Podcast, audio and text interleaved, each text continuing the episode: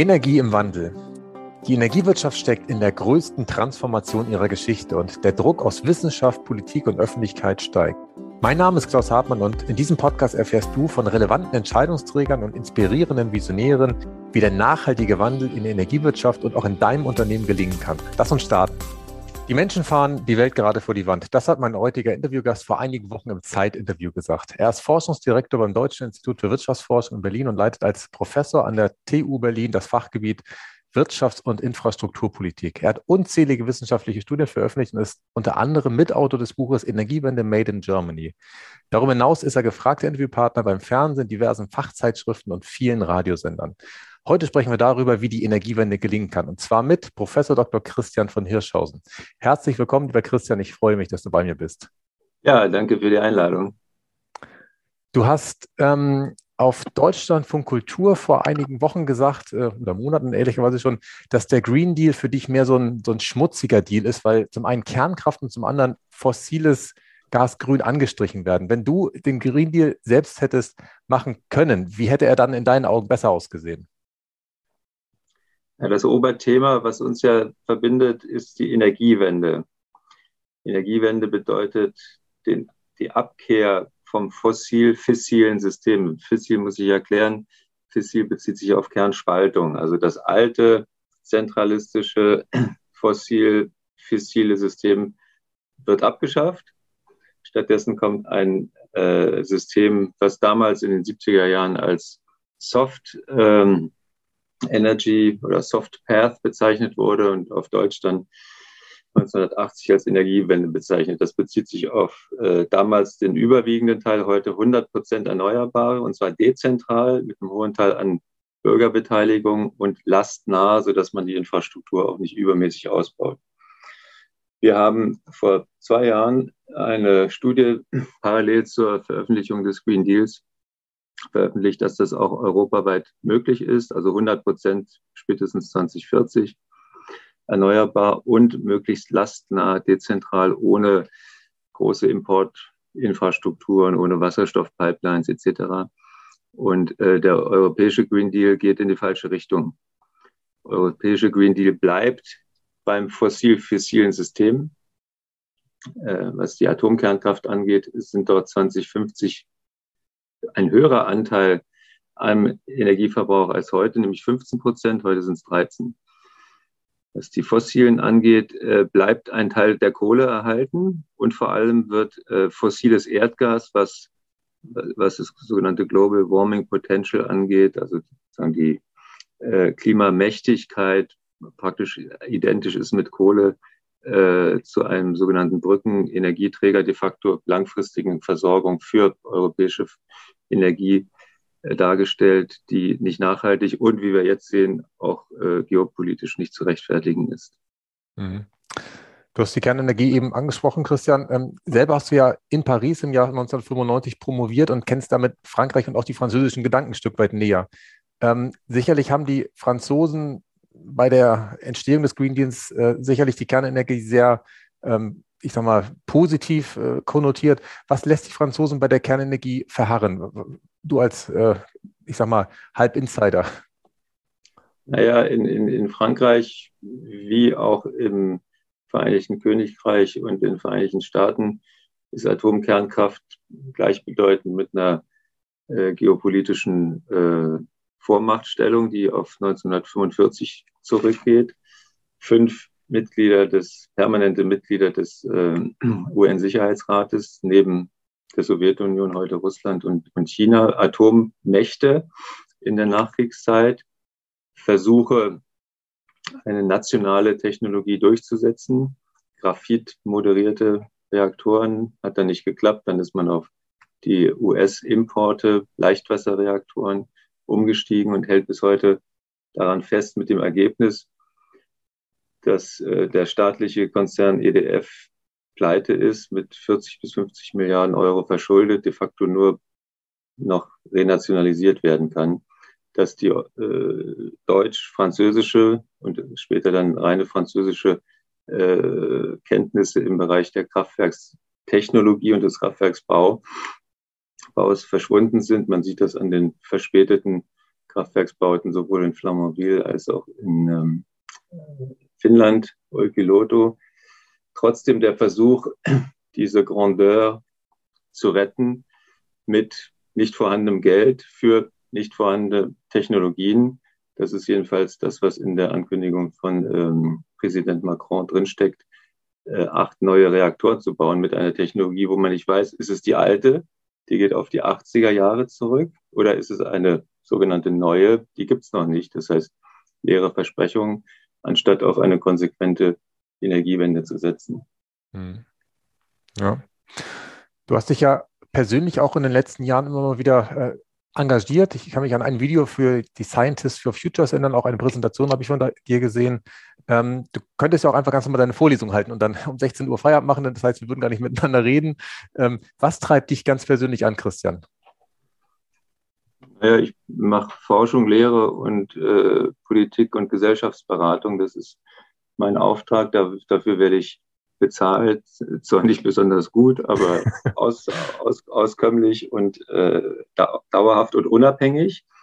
Es wird manchmal vernachlässigt, ist, dass, dass wir ja als Hochschullehrerinnen und Hochschullehrer eine sehr große Unabhängigkeit haben und daher auch Dinge formulieren können, die ich als Industrievertreter, selbst wenn ich in einem modernen Stadtwerk bin oder wenn ich äh, modern denke und bin Angestellte eines Netzbetreibers nicht einfach so sagen kann. Ich kann im Rahmen des Grundgesetzes kann ich Dinge benennen und äh, ich denke, es ist wichtig, dass wir in den Punkten, die für die Gesellschaft, für das Energiesystem, für die Energiewende wichtig sind, dass wir uns auch da äußern, sofern es forschungsbasiert ist und sofern es sozusagen im, im Rahmen dessen ist, was wir hier als Auftrag haben.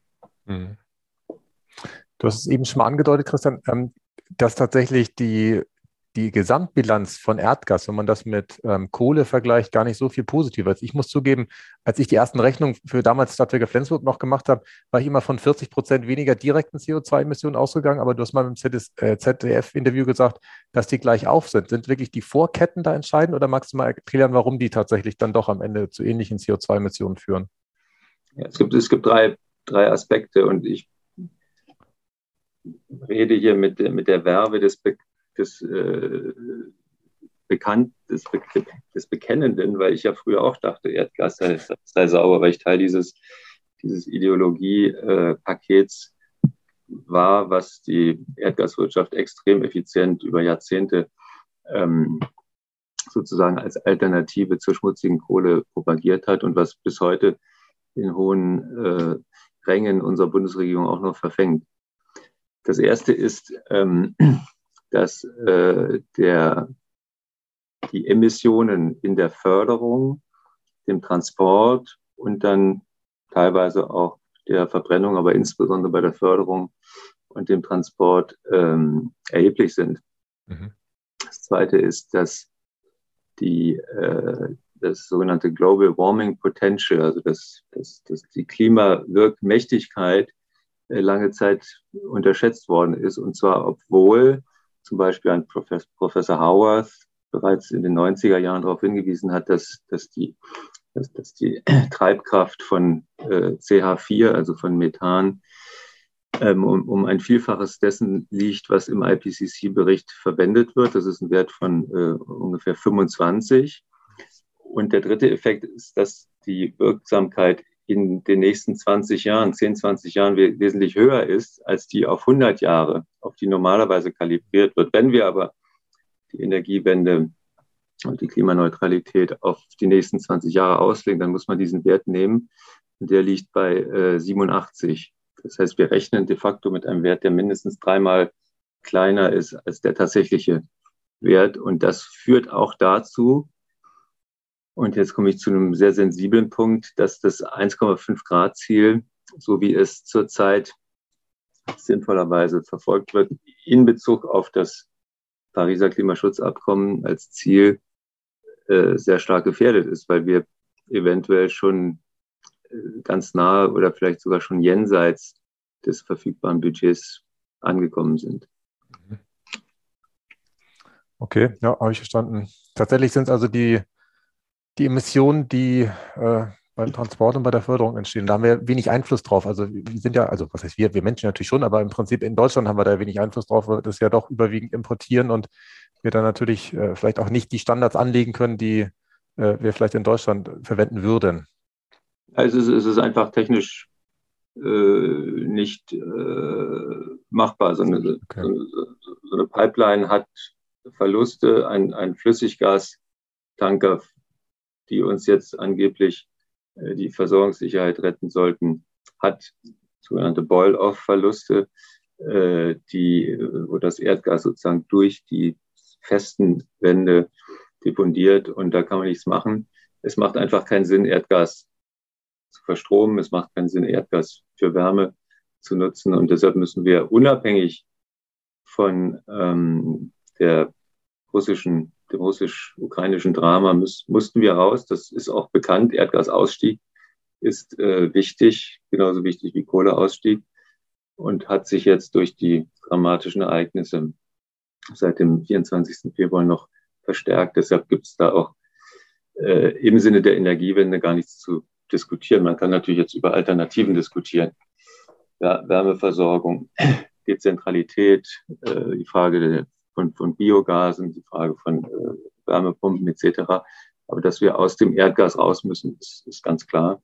Hm. Ich sage sag aber auch nochmal, wenn, wenn, wenn du jetzt ähm, äh, unsere Veröffentlichung aus den frühen äh, 2000er Jahren siehst, dann waren wir auch äh, sogenannte Erdgasküsser, mhm. weil, wir, weil wir dachten, dass das besser wäre. Und von daher muss man auch eine, so eine gewisse Demut äh, an Tag legen und dann auch stark unterscheiden, wie sind Diskurse geprägt? Sind sie sozusagen Lobby, Industrie, Stakeholder geprägt oder sind sie einfach durch Unwissen und äh, fehlende Sachlichkeit geprägt. Und äh, deshalb ist es wichtig, unabhängige Wissenschaft zu haben. Multiple Wissenschaft, dass sich Wissenschaft auch streitet, das äh, geht nicht anders. Also wenn es heißt äh, Follow the Science, dann heißt es nicht Follow Hirschhausen oder äh, Neuhoff oder Kempfert, sondern es Follow the Discourse, dem Diskurs folgen. Und da muss sich jeder und jede dann auch eine eigene Meinung bilden. Ja, das stimmt, das ist richtig. Du hast ähm, an anderer Stelle äh, bei der Atomenergie auch erwähnt, dass die Sicherheitsstandards, die wir heute haben, überwiegend immer noch tatsächlich äh, von knapp nach dem Zweiten Weltkrieg stammen, das heißt aus den 50er Jahren. Ähm, äh, was sind da die besonderen Gefahren? Also unabhängig davon, dass die Kernenergie, ansonsten haben wir eben schon darüber gesprochen, äh, geopolitisch äh, eine gewisse Gefährdung mit sich bringt. Naja, die, Sicherheitsstandards haben sich natürlich verändert, aber sie haben nicht dazu geführt, dass wir heutzutage äh, Atomkernkraftwerke bauen können, die als sicher gelten können und in die du, ich oder andere privates Geld stecken würden, in der Hoffnung, durch den Verkauf von Strom und etwas Wärme daraus äh, Nutzen zu ziehen.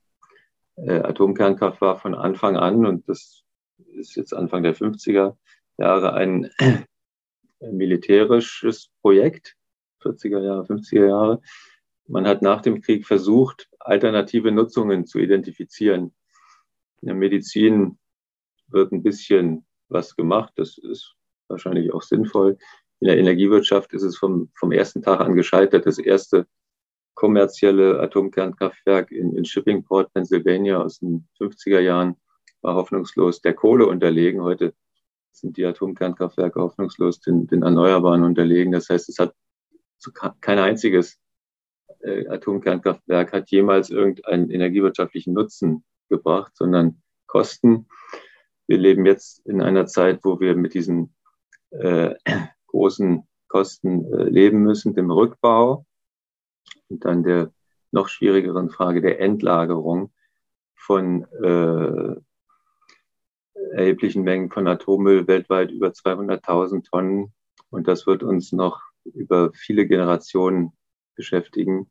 Und deshalb ist es wichtig, dass wir darüber sprechen und nicht, mhm. welches Kernkraftwerk jetzt noch um ein paar, paar Monate verlängert werden sollte.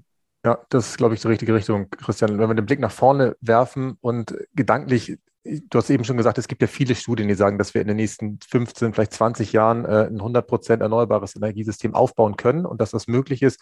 Was lässt uns und vor allem günstiger als mit fossilen oder fossilen Energieträgern, das ist ja heute schon der Fall, was lässt uns immer noch im Status quo verharren und, und dann nicht konsequent hingehen? Es, es sind zum einen natürlich Beharrungskräfte aus, der, aus dem alten System selber. Die sind auch sagen, aus, aus einer Systemtransformationsperspektive normal, weil das alte System ja relativ komfortabel war. Man hatte dort äh, de facto ähm, ähm, ein, ein ruhiges Leben, noch dazu vor 1998 mit, mit äh, Gebietsmonopolen, mit äh, etablierten Versorgungsstrukturen. Aber selbst äh, bis vor wenigen Jahren war das ein einträgliches äh, Leben was in Frage gestellt wird. Äh, wir haben darüber hinaus ähm, natürlich auch Ressourcenthemen wie, wie, wie Sicherheitsthemen, so dass wir nachweisen müssen, und das ist inzwischen nachgewiesen, dass ein 100 Prozent erneuerbaren System zuverlässig auch N-1 oder N-2, also im Schadensfalle dann auch zuverlässig arbeiten kann. Das ist äh, bewiesen. Es ist für ein großes Industrieland noch nicht nachgewiesen. Deshalb haben wir hier eine große Chance, auch im Sinne von Technologieexporten äh, einer der Vorreiter zu werden. Und dann sind natürlich auch, ähm, ich sag mal, Special Events kommen vor und spielen eine Rolle. Sicherlich war der 11. März 2011 einer von diesen Events, wo äh, die Regierung versucht hatte, die Energiewende zu kippen und auf den atomaren Pfad zurückzugehen, beziehungsweise durch Laufzeitverlängerung dann auch Zeit zu schinden für die Neuentwicklung von Reaktoren. Das ist dann tragischerweise durch Fukushima ähm, ans Tageslicht gekommen und äh, konnte abgewendet werden. Wir haben den 24. Februar als eine solche Zeitenwende wo jetzt äh, viele Kräfte versuchen, die Dramatik der Situation auszunutzen, um auf den alten Pfad wieder zu gehen. Wir brauchen ja doch Kohle, wir brauchen doch Erdgas als sogenannte Brückentechnologie. Ich würde sagen, das sind Krückentechnologien, weil sie uns in die falsche Richtung äh, bewegen, aber der Diskurs ist extrem mächtig und deshalb ist es gut, dass es viele dezentrale und auch zentrale Aktivitäten gibt. Das die Energiewende im Grunde genommen technisch nachgewiesen ist, sie ist ökonomisch sinnvoll und sie ist natürlich gesellschaftlich auch wesentlich fairer und gerechter als das vormalige System. Ja, das stimmt. Ich habe ähm, eine Studie aus dem Jahr 21 von dir gelesen, wo tatsächlich auch mal ein Blick auf den Nahen Osten äh, gelegt worden ist und es da bei Erreichung des Pariser Klimaschutzabkommens tatsächlich auch wirtschaftlich negative Auswirkungen geben könnte. Ich formuliere das bewusst äh, vorsichtig. Glaubst du, dass nicht nur praktisch aus dem deutschen System heraus, sondern vielleicht auch aus dem Ausland heraus womöglich dieser Transformationsfall auch in Deutschland und in Europa ähm, deswegen verlangsamt wird, um da wirtschaftliche Interessen auch an dieser Stelle aufrechtzuerhalten? Naja, das, das ist natürlich Teil des, äh, dieser konservativen äh, systemerhaltenden äh, Tendenzen. Die sind ja nicht nur hier in, in, in Deutschland am Werk, sondern sind auch in, in allen Regionen tätig, in denen das fossil-fossile System existiert hat. Natürlich auch im, im äh, Nahen und äh, Mittleren Osten. Klassischen äh, Rent States, also Rentenstaaten, die äh, von der Ausstattung her natürlich hervorragende Bedingungen hätten, relativ schnell auf 100 Prozent Erneuerbare umzusteigen, aber in denen es natürlich durch ähm, traditionelle Öl- und, und, und Erdgasförderung und entsprechende Renten, entsprechende Fiskalsysteme auch Abhängigkeit geschaffen wurden, so dass die Transformation hier eher äh, verhalten vor sich geht. Dasselbe gilt übrigens auch für Australien, äh, was, was so eine Art Saudi-Arabien der Kohle ist. Äh, Australien ist ein modernes Land mit, mit moderner Technologie, aber steht äh, Saudi-Arabien nichts nach, indem es versucht, Klimaschutz zu boykottieren, indem es versucht, Kohle äh, Gruben heute noch aufzuschließen, indem es versucht, äh, Kohleexporte zu, zu maximieren. Und das ist ganz gruselig. Ja, das habe ich auch schon zu meiner Zeit, als ich promoviert habe, mitbekommen. Das Thema CCS war eins meiner Themen und da war Australien ganz weit vorne. Carbon Capture und Storage, die waren wirklich für die Weltmeister da, dabei, neben den USA, wo es natürlich klar ist, dass sie da Interesse daran haben, aber da hatten sich die Australier wirklich extrem nach vorne äh, gebracht bei dem Thema. Ähm, in meiner Zeit bei den Stadtwerken Flensburg habe ich immer dann, wenn ich so neue Projekte eingeführt habe, entweder einen neuen Elektrokarussell gebaut habe oder die erste Biogasanlage in ein Fernwärmenetz einspeisen lassen, immer das Gefühl gehabt, dass ich unheimlich viel Überzeugungsarbeit bei den Menschen äh, machen muss. Und deswegen habe ich auch diese These aufgestellt, dass die Energiewende auch eine Menschenwende ist. Was sagst du dazu? Du hast eben eher gesagt, dass es systemisch eher ist. Sind es auch die einzelnen Menschen, die manchmal da hängen oder? Na gut, die, das System besteht ja vor allem aus Menschen und dann ist so ein bisschen Technologie, es gibt Kultur, es gibt alles Mögliche, was da noch eine Rolle spielt. Und äh, menschliches Verhalten ist natürlich auch Teil des alten Systems gewesen. Und wir, wir, wir sehen im Verbrauchsverhalten, wir sehen aber auch in der, in der Einschätzung, auch in der Manipulierbarkeit, dass, dass das eine, eine, wichtige Rolle spielt. Deshalb ist die These, äh, dass die Energiewende eine Menschenwende ist, äh, gut und äh, interessant. Und ähm, das hat natürlich auch Auswirkungen auf Energieverbrauch, aber auch andere Verbräuche und äh, natürlich auch die Ebene der ähm, mal, Satisfaktion oder neudeutsch spricht man von, von Suffizienz, dass wir äh, ein System entwickeln müssen, in dem wir mit weniger mehr glücklich werden. Mhm. Das, das, das, klingt so ein bisschen nach Verzicht, das ist aber relativ einfach äh, zu verstehen und anders geht es ja auch gar nicht. Und von daher ähm, ist das ein wichtiger Teil der, dieser Menschenwende, einfach ähm, sozusagen die angestammte Vergrößerung von Verbräuchen, von Häusern, von äh, Fahrzeugen etc. in Frage zu stellen. Ja, ich glaube, also was mir immer hilft, und da stimmen auch viele Menschen zu, ist dieses Beispiel, dass wir alle ja direkt nach, was weiß ich, der, der Schule oder wann auch immer wir ausgezogen sind, gefühlt mit 300 Euro im Monat oder wenn es noch D-Mark war, 500 Mark oder was gelebt haben und zumindest in meiner Erinnerung da alles super war. Also ich kann mich an nichts erinnern, wo ich da Mangel gelitten habe und dann irgendwann äh, äh, wurde es mehr Geld und da hat dieses Parkinson'sche Gesetz zugeschlagen, dass wenn mehr da ist, wird auch mehr ausgegeben und das Glück ist nicht unbedingt gestiegen, äh, zumindest bei mir nicht linear mit dem Einkommen, was reinkommt. Wo, wobei das, wenn du dich auf, das ist das Daltonsche Gesetz, dass, dass ein, ein Gas immer die vollständig zur Verfügung stehenden Raum einnimmt. Also wenn du in ein größeres Büro ziehst, dann wird es nicht besser, sondern äh, nach vier Wochen ist wieder der alte Zustand der, der, der, der des Vollgemülltseins erreicht. Und das, das ist sicherlich mit, mit Einkommen auch so. Man darf, muss da natürlich vorsichtig sein. Ähm, es gibt ja diesen Spruch, äh, von Geld allein wird man nicht glücklich, aber ohne Geld auch nicht. Aber, aber ich, es, ist, es ist ganz klar, dass das äh, Verbrauchsverhalten als kollektives Gut eine wichtige Rolle spielt bei der Energiewende. Das war übrigens in den, in den äh, 60er Jahren schon so der äh, Schumacher, der, der dieses bahnbrechende Werk geschrieben hat, ähm, Small is Beautiful, hat das, hat das auch schon äh, festgestellt. Und Emery Lovins, der der Vater der Energiewende war, obwohl er Amerikaner war, auch. Also das ist nichts Neues, aber es muss jetzt wieder äh, ans Tageslicht gebracht werden und gelebt werden. Ja, das stimmt. In eurem Buch Energiewende Made in Germany geht es in einem Kapitel auch ums Thema Sektorkopplung, wie praktisch der Strom in den Transportbereich reinkommt, wie es zum Heizen, wie zum Kühlen übernommen werden kann. Ähm, was sind da in deinen Augen in den nächsten Jahren die wichtigen Schritte, um auch bei dem Thema voranzukommen? Weil ich habe das Gefühl, im Strombereich sind wir schon ein Stück weit in die richtige Richtung unterwegs. Im Wärmebereich, ah, da sind wir noch ganz weit weg von dem, wo wir hinwollen.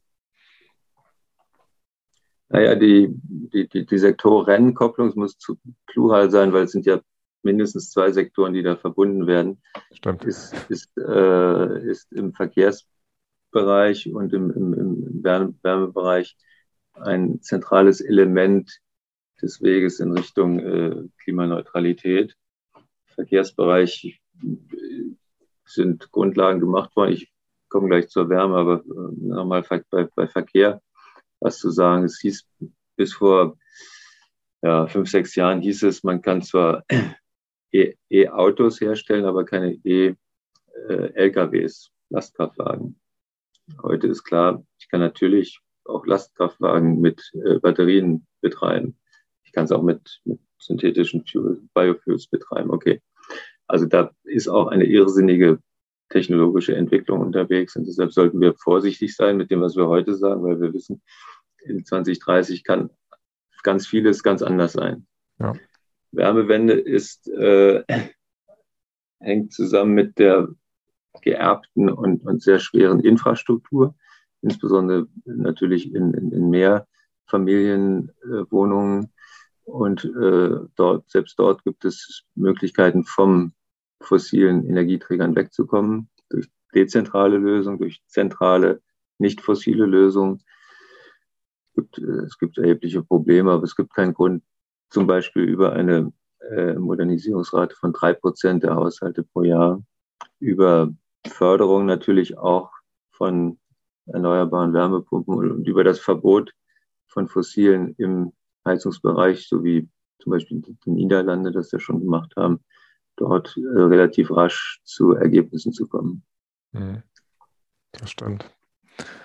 Wenn wir den Blick jetzt mal nach vorne werfen, also Stand heute ist es so, dass gerade mal 0,25 der PV-Anlagen in Deutschland den drei großen IVUs äh, gehören. Alle anderen sind praktisch in anderer Hand.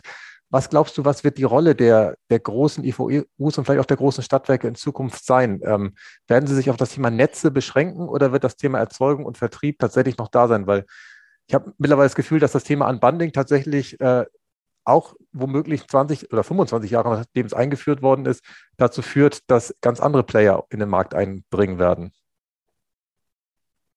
Naja, ähm, es, es, gibt den schon in, zu Zeiten der Energiewende sozusagen ähm, aufgeworfenen Konflikt zwischen, zwischen großen Versorgern, die früher ja auch große Infrastrukturversorger waren, und dann dezentralen ansetzen. Dieser Konflikt hat sich durch das Stromeinspeisegesetz 1990 und dann das EEG 2000 und dann natürlich auch durch die irrsinnige technologische Entwicklung hat sich in Richtung stärker Dezentralität entwickelt. Von daher ist es, glaube ich, gut, dass die Großen dort nur einen geringen Anteil haben. Hätten sie einen höheren Anteil behalten und hätte es die sogenannte Liberalisierung in den, in den 90er Jahren nicht gegeben, dann würden wir heute noch mit äh, drei, vier, maximal neun Prozent Erneuerbaren leben und man würde uns sagen, mehr geht technisch nicht, weil das ja sozusagen das traditionelle Modell in Frage stellt.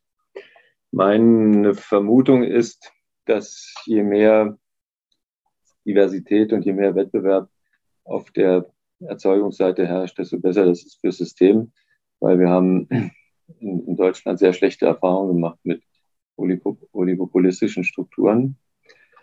Was die Netze angeht, ähm, habe ich eine, eine Hypothese, die äh, relativ einfach ist, dass äh, zentral koordinierte und öffentlich gemanagte Netze in der Regel effizienter sind ähm, als äh, sogenannte TSOs, also Transmission System Operators, weil ähm, der Betrieb von Netzen ja zu trennen ist von der Investition und der Planung. Das heißt, ich kann, ich kann ein, ein, ein Netz äh, privat betreiben lassen. Sagen wir mal, das kann auch äh, bis gewissen Anreizen unterliegen. Aber die Planung des Systems muss zentralisiert und durch einen demokratischen Prozess unterlegt entsprechend den Zielen der Kommune, der Stadt oder eben auch der Bundesrepublik Deutschland erfolgen. Da haben wir zurzeit sehr mühsame Verfahren, die nennen sich Netzentwicklungspläne. Die, die ziehen sich über große Etappen und sind der Entwicklung immer hinterher, sind der tatsächlichen Entwicklung hinterher. Wir sehen es heute, wir kriegen jetzt einen neuen Netzentwicklungsplan der ist im, im entferntesten nicht kompatibel mit den Zielen, die wir uns inzwischen gesetzt haben. Und deshalb gibt es dort Bestrebungen und ähm, das ist auch sinnvoll, äh, zu einer Energiesystemplanung zu kommen, sodass äh, die sinnvollen energiewirtschaftlichen und anderen Ziele der Energiewende dann auch durch die entsprechenden Akteure umgesetzt werden kann. Mhm. Ja, verstehe ich. Die Zeit ist nahezu zu Ende. Eine letzte Frage noch, Christian. Ähm, wenn du noch einmal in meine Rolle schlüpfen würdest, welche Frage hättest du dir gern selbst noch gestellt? Was möchtest du gerne loswerden? Ich glaube, die europäische Komponente, äh, mit der hatten wir ja das Gespräch äh, eröffnet, ist wichtig, weil einerseits ist die Kritik aus, aus deutscher Perspektive an, dem, an der Hartnäckigkeit des fossil-fossilen Systems in, in vielen europäischen Ländern äh, berechtigt. Andererseits müssen wir aber sehen, dass Energiewende in Deutschland, gerade dezentrale, lastnahe Energiewende, äh, die Integration in ein europäisches Stromnetz, Gasnetz äh, voraussetzt. Ja, wir haben in, in verschiedenen Studien gezeigt, und das ist ja auch ganz intuitiv, dass, dass die Flexibilität, die mir die Anbindung nach Süden, nach Osten, nach Westen, nach Norden äh, ermöglicht, ähm, Sicherheit schafft. Sie schafft auch geringere Kosten und sie schafft auch gegenseitige Abhängigkeiten, weil andere Länder dann zu anderen Zeiten natürlich auch von dem System profitieren. Deshalb ist das Wichtigste auch für die deutsche Energiewende eine gesunde Einbettung in eine europäische Energiewende. Mhm. Und das, das dürfen wir vor lauter Russland äh, und vor lauter ähm, Problemen, die wir auch hier haben, nicht vernachlässigen. Okay, das finde ich tatsächlich spannend. Also verstehen tue ich es, dass im Prinzip durch einen Grenzaustausch die Kosten gesenkt werden. Aus dem Kapitel Is Big Really Beautiful, aus eurem Buch habe ich mitgenommen, dass praktisch diese Sahara-Stromprojekte oder, äh, weiß nicht, Geothermie-Strom aus, aus Reykjavik oder so, dass das tatsächlich nicht unbedingt zielführend ist, sondern dass eher so kleine lokale Kreisläufe, die wirklich dem Bedarf lokal decken, besser sind. Und da hätte ich gedacht, dass dann, dann die Abhängigkeit von anderen eigentlich nur noch sehr marginal sein dürfte. Nee, nee, man, man muss unterscheiden zwischen Systemelementen und Flexibilitätselementen. Systemelemente müssen länderspezifisch, regionsspezifisch, Flensburg, äh, wir sind hier in Charlottenburg, äh, Pirna gedacht werden, weil das die Ebene ist, die äh, relevant ist für Sumage, Erzeugung, Verbrauch, Speicherung, Bürger und lastnah. Mhm die Idee, ähm, große Mengen von, von Solarenergie zum Beispiel aus der Sahara äh, zu importieren, die, die meine alte Tante Ruth Sass, die so um die Jahr, letzt, vorletzte Jahrhundertwende geboren wurde, immer hatte, die ich auch eine Zeit lang extrem plausibel fand, ist nicht plausibel, weil genau dieses Prinzip der, der dezentralen, bürgernahen Energiewende dort äh, unterlaufen wird. Und es ist auch aus technisch-institutionellen Gründen nicht sinnvoll. Äh, und es hat sich ja auch gezeigt, dass es, dass es auf die Art und Weise nicht, nicht, nicht funktioniert. Das ist die Systemstruktur. Dass ich innerhalb dieser Systemstruktur Flex, sogenannte Flexibilitätsoptionen nutzen muss und dass in dem Zusammenhang die grenzüberschreitende, äh, grenzüberschreitende, die grenzüberschreitende Koordinierung ein wichtiger Mechanismus ist. Der, das ist unabhängig davon. Und deshalb ist ein, ein Argument für eine europäische Integration kein Argument für eine zentralistische Energiewende, sondern es muss sich ergänzen. Und äh, das klappt zurzeit auch ganz gut. Es gibt Bruchstellen, potenzielle. Die Schweiz ist eine solche. Äh, Polen Tschech, Tschechische Republik, Slowakei versuchen sich teilweise abzukapseln. Es gibt innerhalb Deutschlands gibt es schon äh, Bemühungen, zum Beispiel äh, in, in, Süddeutschland oder, oder in, in, in Bayern, ähm, sich äh, günstige Strompreise zu, zu, zu reservieren. Und deshalb muss hier gelten, dass ein übergreifendes System im Sinne einer dezentralen Energiewende trotzdem sinnvoll ist. Mhm. Ja, das verstehe ich. bei mir kommt da, also auch die Gefahr, dass wir jetzt überziehen. Äh, was hältst du denn von einem nord- und einem süddeutschen Strompreis? Das ist tatsächlich auch ein Thema, was immer wieder hochgeistert in den letzten Jahren. Oder ist ja, das davon das, irrelevant, das, die Preiszone? Das, das, das, ist so ein, das ist so ein Thema, das, das ist mir das erste Mal, glaube ich, im Jahr 2004, als wir angefangen haben, in Dresden eine Elektrizitätswirtschaft aufzumachen. Es ist auch nicht vollkommen absurd, weil natürlich äh, die Briefmarke in Deutschland auch andere Kosten hat als auf Mallorca oder in Alaska. Aber das ist eine total überzogene Diskussion. Da geht es um, wenig, um wenige Cent pro Kilowattstunde. Äh, dass es Anreize geben muss für den effizienten Betrieb, äh, das ist sinnvoll. Aber äh, dass man denkt, ein Stahlwerk würde jetzt aus dem Ruhrgebiet nach, nach Bayern ziehen, weil er einen Cent weniger Strom bezahlt, das, das ist äh, nicht der Fall. Und deshalb muss man hier die Kirche im Dorf lassen, gucken, dass der Betrieb effizient betrieben wird, aber dass die Anreize, also die, der Invest, der hängt nicht von, von diesem Cent oder den anderthalb Cent. Das ist nicht so. Ja, das glaube ich auch. Christian, sag vielen Dank für das spannende Interview. Ich habe mir einige Sachen aufgeschrieben. Ich bin mir sicher, dass für die Hörer auch einiges dabei war. Und ähm, ja, ich sage bis zum nächsten Mal. Dankeschön. Ja, vielen, vielen Dank äh, für das interessante Gespräch. Alles Gute für deine Reihe. Und ich bin gespannt auf, aufs nächste Buch. Danke. Ich freue mich, dass du auch bei dieser Folge von Energie im Wandel dabei warst. Wenn es dir gefallen hat, dann hinterlasse mir gerne eine positive Bewertung bei deinem Podcast-Player. Und wenn du mir davon einen Screenshot schickst, dann erhältst du eine digitale Version von meinem neuen Buch. Bis zum nächsten Mal bei Energie im Wandel.